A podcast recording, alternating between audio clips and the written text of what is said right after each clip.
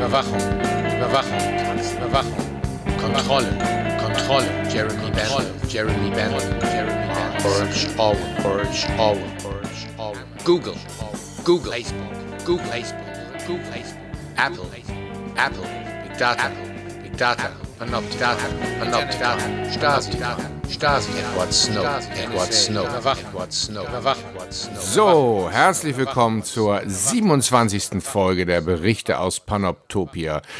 Jetzt mit einer längeren Pause. Ähm, es war Sommer, es ist Corona, äh, es war viel los und äh, ich habe mir ein bisschen Zeit gelassen für diese Ausgabe.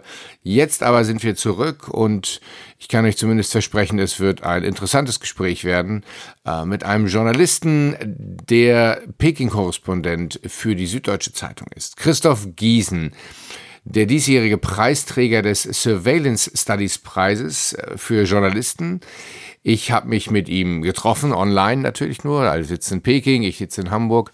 Und wir haben uns über seinen Aufsatz unterhalten und vor allen Dingen die, die Realität Chinas dahinter. Sein Aufsatz hieß äh, oder heißt, äh, wir können dich sehen. Das ist der Gewinneraufsatz des Surveillance Studies Preises. Und äh, ich wollte ein bisschen mehr darüber hinaus wissen. Der Aufsatz geht äh, über die Überwachungs, das Überwachungsregime in, in China. Und ich wollte ein bisschen mehr darüber wissen, auch wie er sozusagen als Journalist darin lebt, ähm, welche, welche Absurditäten sich durch dieses System ergeben, ähm, die, die so in dem Aufsatz nicht ganz ja, durchscheinen. Ne? Das ist immer relativ kompakt und im Gespräch kann man das immer ein bisschen offener machen. Und wir hatten in der Tat ein, ein langes Gespräch, was äh, bei Überwachung anfing, aber dann auch äh, sozusagen den, den, den Rahmen dahinter, den politischen Rahmen dahinter abgesteckt hat. Ja, und dieser politische Rahmen, das ist eben der Staat Chinas, die, die, die, die kommunistische Partei, ähm, äh, die Entwicklung, die, die China genommen hat in den letzten Jahren. Und, und äh, ich habe mich mit äh, Christoph darüber unterhalten, wie das zu bewerten ist, was wir vielleicht nicht immer so ganz sehen hier im Westen, was Korrespondenten wie er sehen, was ähm, vor allen Dingen auf das Thema Überwachung, was ja eng verzahnt ist, auch mit, mit äh, Herrschaft, Macht, mit Staat, mit, Bild, mit, mit, dem, mit der Bildung äh, des Staates und den Strategien, die er verfolgt, zusammenhängt. So. Ähm, da wir relativ lange gesprochen haben, habe ich das Interview in zwei Teile geteilt. Heute hört ihr den ersten Teil, in der es hauptsächlich, in dem es hauptsächlich über äh, Überwachung geht und wir uns zur Überwachung unterhalten. Und ähm, in zwei Wochen gibt es dann den zweiten Teil, mehr zur Politik Chinas, zur Politik Xi Jinping, zu ähm, zur Expansionspolitik, zu, ähm, zur KP Chinas äh, und, und zu dem Staatskapitalismus, der diese Überwachung so dringend braucht. Ähm, und dabei haben wir auch die Frage besprochen, ähm, ist alles das, was er mir gleich erzählt, nur ein Schaufenster in die Zukunft, die auch äh, hierzulande in nicht allzu ferner Zukunft umgesetzt werden wird? Oder ist das was Besonderes für einen autoritären Staat wie China? In diesem Sinne, hört mal rein, genießt das Interview und äh, wir hören uns bald wieder.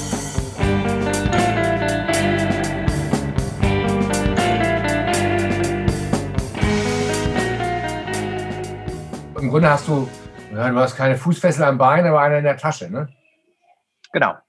Und du, also um mal ein ganz irres Beispiel zu nennen, was uns äh, passiert ist, ist, ähm, als wir letztes Jahr im November unsere Visa verlängert haben, da haben wir für unseren älteren Sohn äh, den Pass gewechselt lag daran, der ist, äh, der ist äh, der, diese, diese deutsche Pässe haben immer eine äh, Laufzeit von sechs Jahren und der hat seinen bekommen, als er drei Monate äh, alt war und da sah halt auch aus wie drei Monate drauf. Das heißt, die haben immer geguckt bei einem Fünfjährigen, oh, ist der das wirklich ja oder nein? Und das zweite war, der hätte halt kein Jahr Laufzeit mehr gehabt. Wir mussten ihn also wechseln.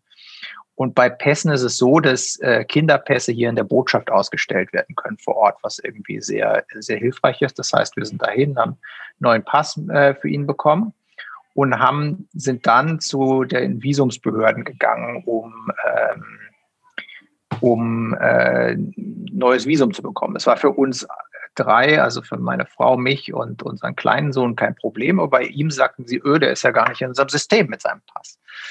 Ähm, ich gesagt, ist kein Problem, dann gehe ich nochmal zur Polizei und melde ihn nochmal an damit und komme dann in ein paar Stunden wieder. Hatte also von der Polizei ein Dokument, äh, wo drauf steht, dass, dass er angemeldet ist. Und dann sagten die, haben wir nicht im System gefunden. Und die schlugen dann folgende Praxis vor. Geht doch mal bitte zum nächsten Hotel und checkt dort ein, ähm, weil dann nehmen die euch automatisch, wenn Ausländer im Hotels einchecken, dann werden die Pässe gescannt und automatisch an die Polizei weitergeleitet und landen im Polizeicomputer, weil die davon ausgegangen sind, dass irgendwie meine Polizeiwache besonders langsam war oder was auch immer. Ähm, und meine Frau hat es dann tatsächlich gemacht, weil das, äh, das Visum musste an dem Tag ausgestellt werden, weil es sonst zeitlich eng geworden wäre oder es wäre sonst abgelaufen. Und dann sagten die im, äh, im, im Hotel irgendwie relativ ähm, äh, unverblümt, nö, können wir nicht machen. Der, der Fünfjährige hat ja keine Gesundheits-App. Sie sagte, ja, der ist fünf, der hat kein Handy. Natürlich nicht. Wie soll der denn, wie soll der eine Gesundheits-App haben? Und die gesagt, ja, dann kann er hier nicht übernachten. Also sie will ja nicht übernachten, er will ja nur ins Computersystem. Nein, geht nicht. Als sie zum nächsten äh, Hotel, die haben das Gleiche erzählt und irgendwann sie dann wieder zu dieser, zu dieser, zu dieser Visumsbehörde zurück und hat gesagt, Freunde, ey, wenn ihr hier den nicht im System finden könnt, dann ist das euer Problem jetzt äh, her mit dem Visum. Und, ähm, und dann haben sie irgendwie lange, äh, lang, äh, und dann 15 Minuten bevor die Behörde geschlossen hat, haben sie dann irgendwie gesagt, okay, wir machen eine Ausnahme, aber nicht nochmal oder sowas. Wie gesagt, dann kommen die auch mit so einer, einer sehr unpragmatischen Idee, checkt mal in ein Hotel ein, pro, äh, provisorisch, dann seid ihr nochmal im System.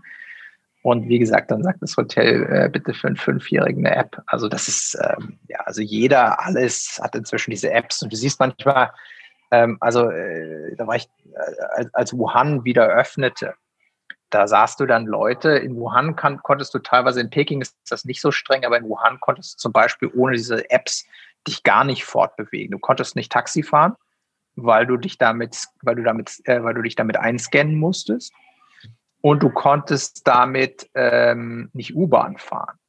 Ähm, und das, das wirklich nicht fahren, das bezog sich auf mich, weil das Problem ist, ähm, die App aus Peking zum Beispiel oder auch die aus Shanghai, die haben immer re regionale Apps auch, die wissen, wie sie mit Passnummern ausländischen umgehen müssen. Aber in, in Wuhan, in Hubei, ähm, ging nur chinesische ID-Karte.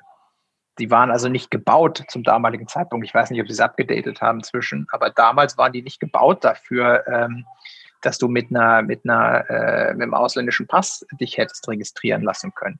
Was also zu dem, was also zu dem Wahnsinn geführt hat, dass wir, ähm, äh, dass, dass, dass ich in der Zeit nur mit meiner chinesischen Mitarbeiterin zusammen Taxi fahren konnte, U-Bahn gar nicht, weil das musste ich mich individuell eins, äh, einscannen, aber im Taxi reicht es, wenn einer das machte.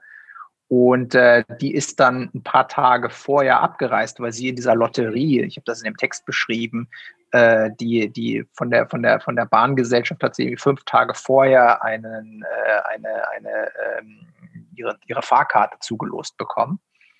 Und dann saß ich da irgendwie fünf Tage und konnte Wuhan eigentlich nur über zwei Wege erkunden. Das eine war, dass ich ähm, entweder mit dem Team vom ZDF mitgefahren bin, die irgendwie in meinem Hotel saßen, da muss man sagen, dass, äh, dass, dass die irgendwie, der, der, der, der Korrespondent hatte seine, seine, seine Bestätigungs-SMS verpasst und musste sich dann wieder ganz hinten anstellen, bis er reisen durfte. Der arme Kerl. Ähm, und ähm, entweder bin ich mit denen gefahren oder Leihfahrrad. Ich musste immer so ein Fahrrad da auf der Straße mieten, weil ich halt nicht mit der U-Bahn fahren konnte oder ich mir kein Taxi selbst nehmen konnte. Ist also groß, war, ne?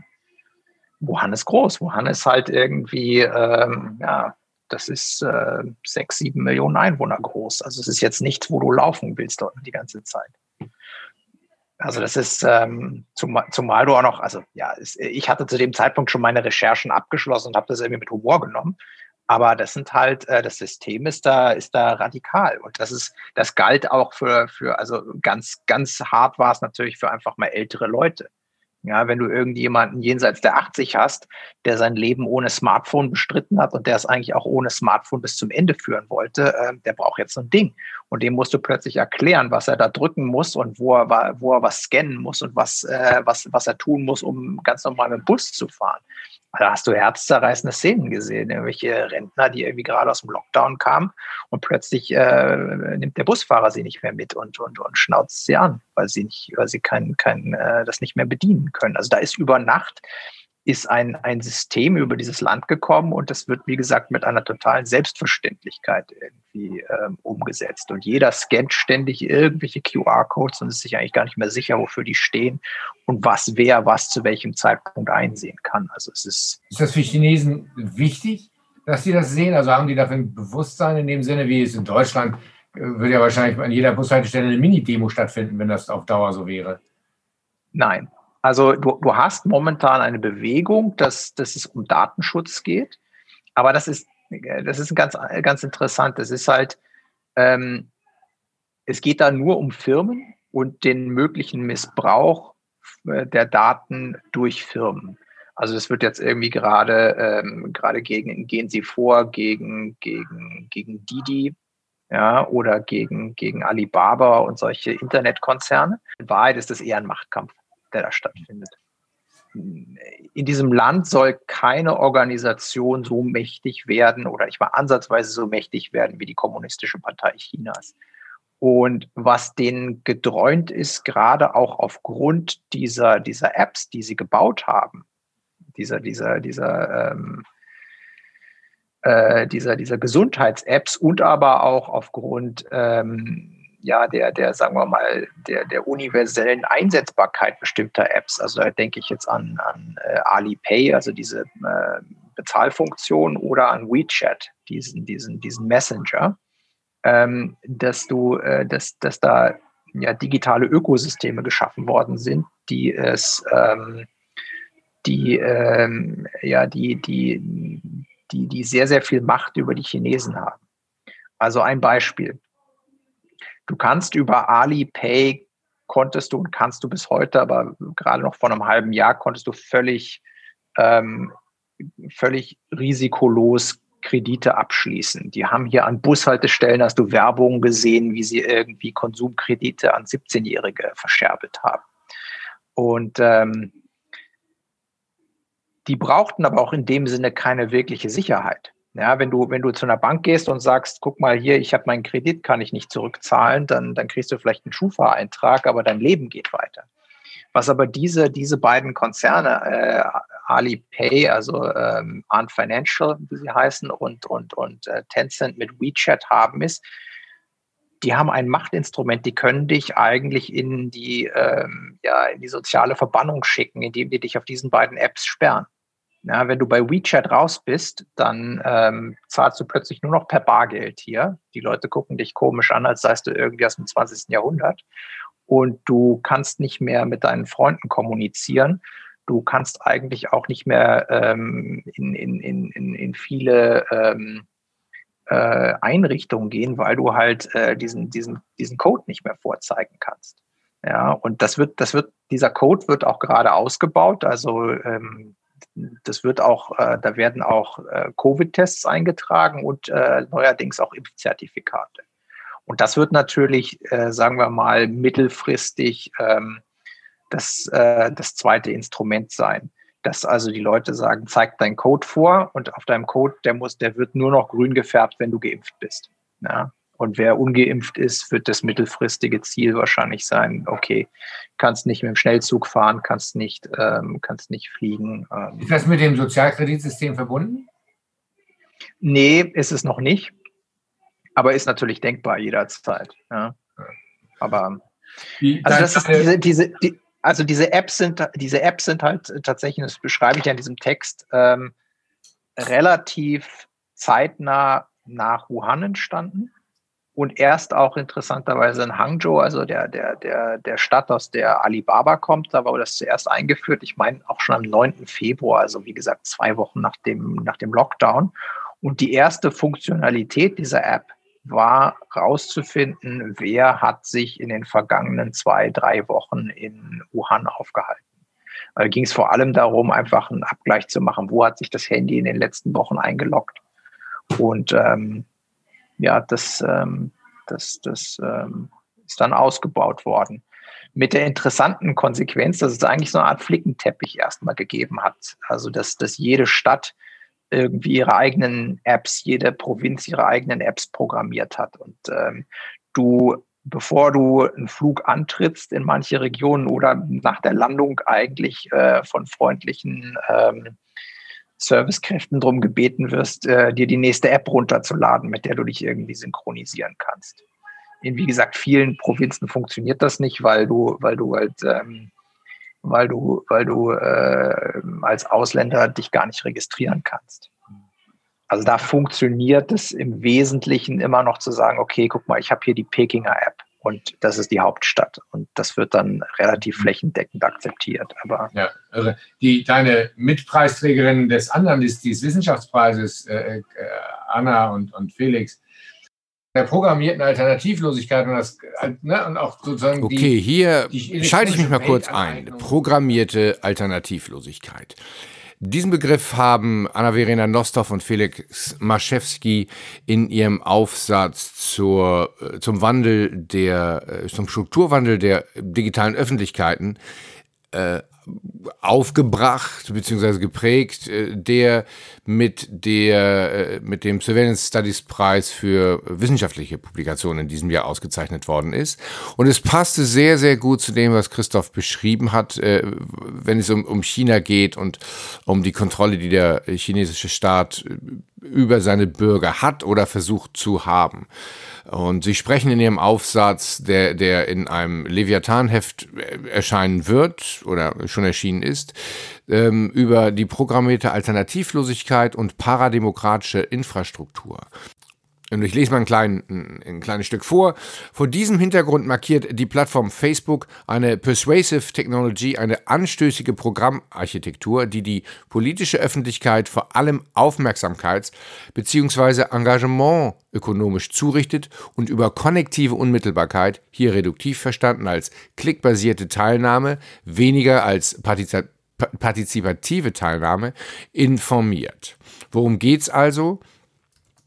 Es, äh, es geht um Plattformökonomie und um, um darum, wie sozusagen diese Plattformen die Wirklichkeit zurichten, wie sie vorgaukeln, dass es ja keine Alternativen mehr gibt oder auch tatsächlich auf diesen Plattformen auch gar keine Alternativen mehr gibt, nicht mal vorgegaukelt, sondern es gibt nur diesen einen Weg.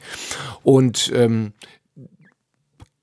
das ist, ja, wenn, wenn solche Netze sind aus digitalen, so wie ich es auch in meinem Buch äh, Überwachung und Konsumieren beschrieben habe, dann dann ist eben diese Alternativlosigkeit da. Das nur zur Erklärung. Mit Anna und Felix habe ich mich schon verabredet für ein äh, Gespräch. Wir werden genau auch darüber nochmal sprechen. Das aber in einem nächsten Podcast. Und jetzt geht es weiter mit Christoph, der nämlich genau diese totale Überwachung äh, fokussiert hat in seinem Aufsatz. Also es gibt ja keine Minute, auf der du nicht irgendwie äh, auf irgendeinem Bildschirm oder sonst wo bist. Ja? ja. Also die, die, die, du hast ja an jeder Ecke eine Kamera hängen. Also wenn ich bei mir aus der Tür rauslaufe, ist da eine Kamera. Peking, ja? Ich lebe, lebe in Peking und vor meiner Tür direkt auf meine Tür gerichtet ist eine Kamera. So. Und wenn ich da rauslaufe, dann, ähm, dann, dann, dann sehen die das. Ja. Jetzt, jetzt leben wir, leben wir hochparterre und mein, mein, mein, mein, mein Sohn liebt es, über den Balkon reinzuklettern. Das ist sozusagen die einzige Chance, aber unser Compound ist komplett dicht überwacht und, und so ist das auch hier, diese, diese ganze, äh, also es, es sind Hunderttausende, wenn nicht gar Millionen Kameras in dieser, in dieser Stadt angebracht. Ich frage mich eher manchmal, wer wertet den ganzen Quatsch überhaupt aus? Ja. Du hast Kontakte, du hast für, ne, also nach dem Motto, du bist natürlich ja also was weiß ich, das gesamte auswerten, aber bei dir, oh, das ist ein ja. deutscher Journalist, mal gucken, mit wem der so spricht. Das ist ja so, also nicht so nah. Ja, das, das, genau, das tun, das, davon gehen wir aus, dass die das tun. Also die, die allererste Frage ist natürlich, wie machst du es mit der Kontaktanbahnung von Leuten, die du noch nicht kennst? Das ist der schwierige Akt momentan. Also wenn du eine Quelle hast, mit der du reden willst, ähm, dann ähm, die du kennst, dann ist heutzutage das Sinnvollste, den Nachrichten vor allem auf Signal zu schreiben, zu sagen Kaffee oder lass uns mal auf einen Tee treffen. Ähm, und dann kommst du erst mit dem Thema. Das ist sozusagen, wenn, wenn die Leute dir vertrauen. Aber dann brauchst du darüber hinaus natürlich auch wieder Orte, an denen du dich treffen kannst, ähm, wo du jetzt sicher sein kannst, okay, werde ich dabei nicht gefilmt oder wie, wie gehe ich vor dabei? Ja?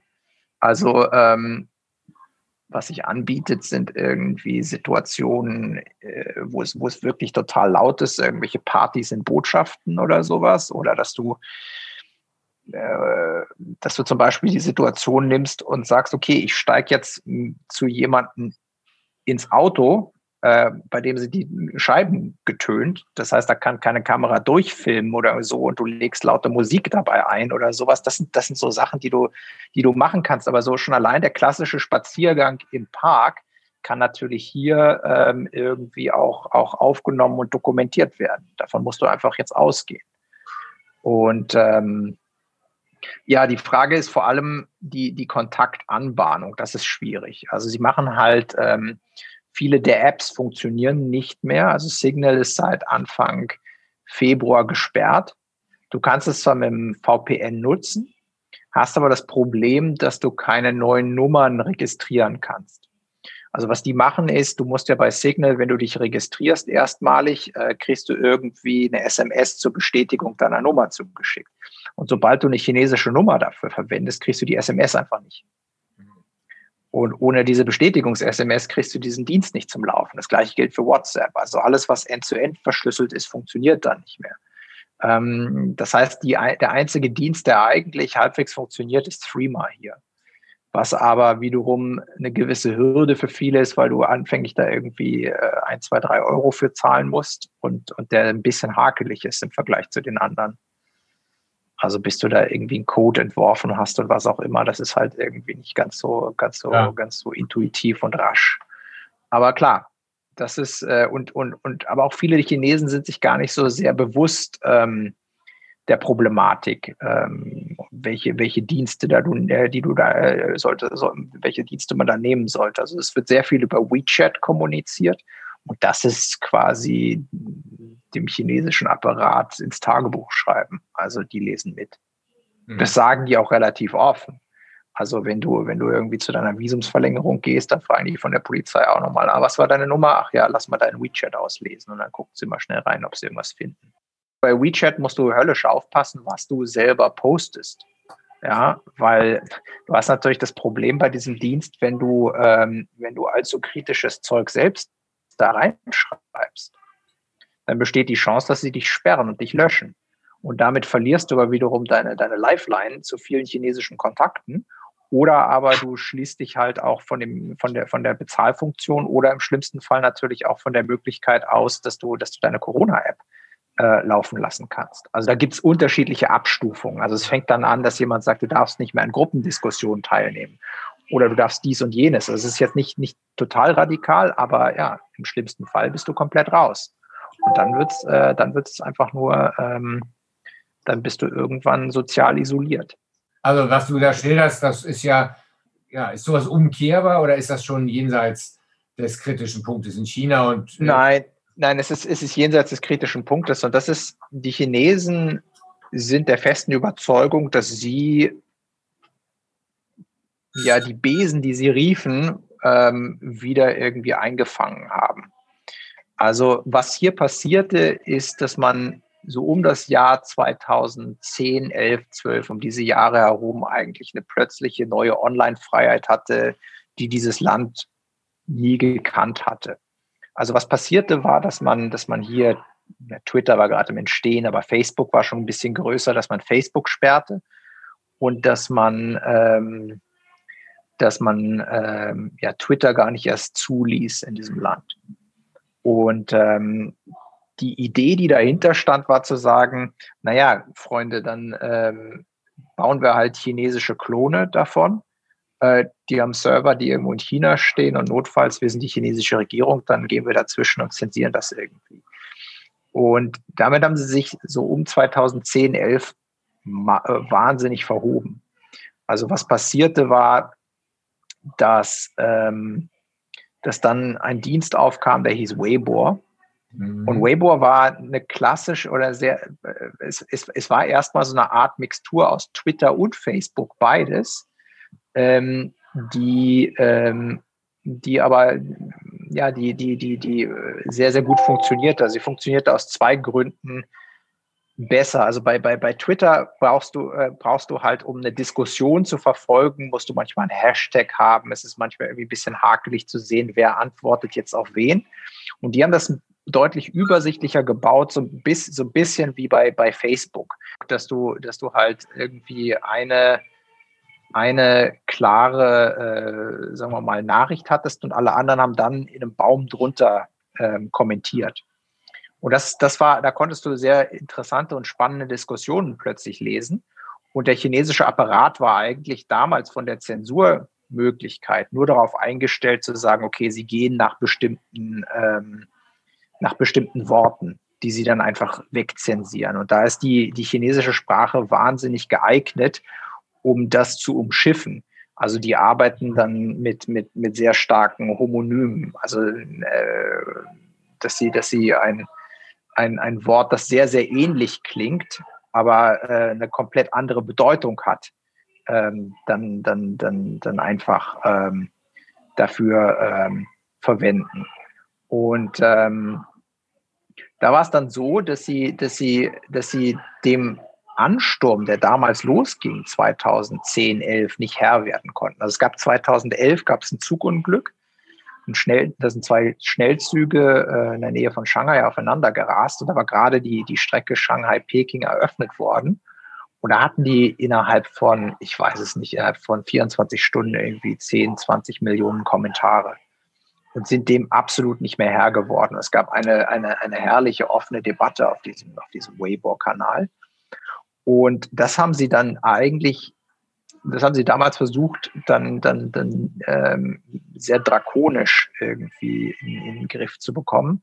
Eine der Ideen, die sie hatten, war zu sagen, jeder User, der mehr als, ich meine, 5000 ähm, 5000 Leser hat mit seinem Post oder 500 Interaktionen oder irgendwie sowas war die Regel, ähm, der wird als offizielle Publikation wahrgenommen und muss sich dann äh, für den Fall, dass er sogenannte Gerüchte verbreitet, muss sich dafür verantworten. Und die zweite Sache, was dann halt aufkam und diese Weibo's, die ja eigentlich eine sehr öffentliche Form der Kommunikation waren, was das so ein bisschen runterreguliert hat, war dann der Erfolg von, von WeChat. Also, dass viele der Kommunikationen nur noch in deinem Freundeskreis stattfinden und du nur sehen kannst, was deine Freunde auch kommentieren und du eben nicht mehr sehen kannst, was die ganze Welt irgendwie ähm, kommentiert hat. Und halt natürlich diese, diese, dieses, die, die Angst zu sagen, oh, wenn ich das jetzt schreibe, dann könnte mir das irgendwie äh, Probleme bereiten. Aber das war so Sommer 2011, das war so eine äh, Zeit des, des, des, des, oder 2011, das war so eine Zeit des Ausprobierens, des Öffnens, der, der freien Debatte plötzlich in China, wo auch sehr, sehr viel möglich war. Und das ist, das haben sie komplett irgendwie ähm, zurückgedrängt und auch äh, erfolgreich zurückgedrängt. Und ähm, jetzt glauben sie, dass sie halt ähm, diese, diese, diese, ähm, ja, die, die, die, die perfekte Zensur gefunden haben. Äh, sie haben natürlich auch Schwachstellen. Die Schwachstellen, die sie immer noch haben, ist, dass sie sich halt sehr auf, sagen wir mal, die, die Aussagen von Leuten, die, die, die Meinungsbeiträge konzentriert haben, aber viele dieser Internetkonzerne wahnsinnig groß haben werden lassen und auch völlig unreguliert an vielen Stellen. Mhm. Ja, gerade was so den Finanzmarkt angeht, äh, waren sie richtig, regelrecht stolz, dass wir mit unseren Banken so langsam sind und sie Leapfrogging betreiben und irgendwie digitales Bezahlen überall haben und dass man da irgendwie in einer App gleich noch eine Lebensversicherung und einen Konsumkredit und was auch immer abschließen kann. Nur es ist halt hat halt keiner daran gedacht, was passiert, wenn es da irgendwie zu massiven äh, finanziellen Ausfällen kommt. Ja, wer birgt dafür? Äh, wie ist das irgendwie abgesichert, das System und und und. Also das sind das sind so Sachen, die kommen denen jetzt erst ähm, äh, allmählich und da gehen sie gegen vor und sie gehen halt auch ganz gezielt gerade gegen die die die die äh, die Marktmacht dieser dieser großen Konzerne vor, weil sie weil sie halt schon auch natürlich im Westen sehen, wie groß ein Facebook, wie groß Apple, wie groß Google und was auch immer werden und ähm, welche, welche, welche, ähm, ja Konsequenzen die Größe auch mit sich bringt, dass man eventuell irgendwann sagen muss, die sind zu groß, um, um, um, um die noch irgendwie ähm, auseinanderzunehmen, weil die. Die können das ja noch viel besser zerschlagen, oder? Ich meine, das ist ein totalitäres Regime. Die können sagen so, Herr Jack Ma, tut uns leid, aber bis hier und nicht weiter, Steuerbetrug. Wir haben das schöne Arbeitslager für dich vorbereitet. Ein bisschen sarkastisch, ja. aber letztlich, ja. das, ist, ne, das passiert in den USA nicht, das passiert in, in Europa noch nicht. Ich äh, würde auch viel dafür tun, dass das nicht so ist, aber der chinesische Staat und die kommunistische Partei hat ja andere ja. Durchgriffsmöglichkeiten, ne? also beängstigend. Sie haben andere Durchgriffsmöglichkeiten und Sie haben diese anderen Durchgriffsmöglichkeiten natürlich auch deshalb, weil bisher der Markt von Alibaba, der Markt von Tencent, der Markt von Didi so gut wie ausschließlich China gewesen ist. Ja, die, die, die einzige Ausnahme ist ByteDance mit TikTok, ähm, wo es aber ja auch eine gewisse Abgrenzung gibt zwischen dem chinesischen, äh, chinesischen Version, die Douyin heißt, und, und, und äh, TikTok, die also voneinander getrennt sind, aber sonst eigentlich relativ gleich sind.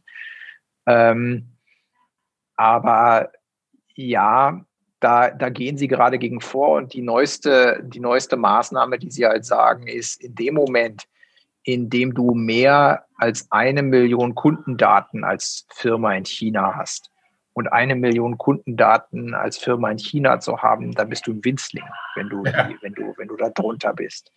Ähm, und eigentlich nicht ernst zu nehmen, dann äh, darfst du zum Beispiel laut neuester Gesetzgebung oder neuesten, neuesten Plänen der Regierung nicht mehr äh, im Ausland in die Börse gehen oder in den USA. Hm. Ja, Alibaba ist in den USA an der Börse, Didi ist in den USA an der Börse. Und äh, das, das wird, das wird gerade massiv zurückgedreht. Ja. Also da, da wollen sie, da wollen sie auch ähm, offiziell heißt es, man möchte die, die Kundendaten chinesischer Nutzer schützen.